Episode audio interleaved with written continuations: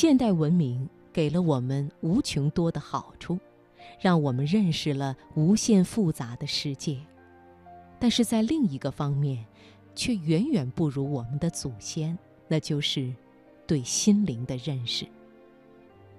心理学家们把人的思想和情绪进行极其繁琐的分析，这样分析的结果是将人描绘成了充满矛盾、无限复杂的黑洞，并非说这种种理论不对，而是这些理论的出现，正标志着现代文明一种令人担忧的倾向。我们正越来越远离单纯的、清澈的心灵。我们平时被种种情绪、思想和欲望所主宰，但是有些时候，我们依然能够极其清晰的、极其深刻的感受到自己的心灵。可能是在欣赏一支美好的曲子，可能是在宁静清澈的大自然流连，可能是品尝着日常生活的点点滴滴。当我们看雪花翩然飘下，或看到太阳从山后缓缓升起，看到一束光线神秘缥缈地射进屋里，都可能让我们瞥见自己内心深处那无比宁静和美好的地方。这些光明、安详、喜悦的时刻，都曾发生在我们每一个人身上。而且美妙的令人难以置信。欲望使我们存在，而心灵决定我们存在的品质。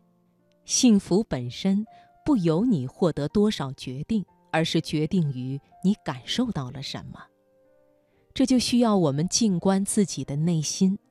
这看似简单，其实却代表着一种生活态度的改变。从向外看，转为。向内看，从关注向外的索取追求，到凝神触抚自己的内心生命。这对于大多数人来说是一种全新的体验。我们回避向内看的生活，因为一般人总有对自己内心的恐惧，更因为我们认为这不重要，总会留恋刺激、热闹、嘈杂、忙碌的生活。我们没有真正理解的是，真正的风景都只在人的内心。任何这些景象都可以打开人的心灵，认识到世界上无边无际的苦难，让人从这里了解到这世界广大深远的痛苦，让人的爱在这一刻启动。慢下来。其实很多人的生活都是慌乱浮躁的，几乎没有时间来回味、感悟生命的美好。将节奏慢下来，与自己灵魂互赖的人一起精致的生活。每天抽出一点时间，凝神静观，重新回到我们本初的生命赤子之心，在愤怒、贪婪、嫉妒、烦恼、怨恨、欲望。恐惧、焦虑和纷乱时，仔细想想，这些是否值得？人有时候得到了某些可以计算得到的好处，却污染了生命源头的活水，这是一种什么样的损失？在记忆中回想那些给过我们挚爱、关切、帮助的人，重温每一个爱的细节。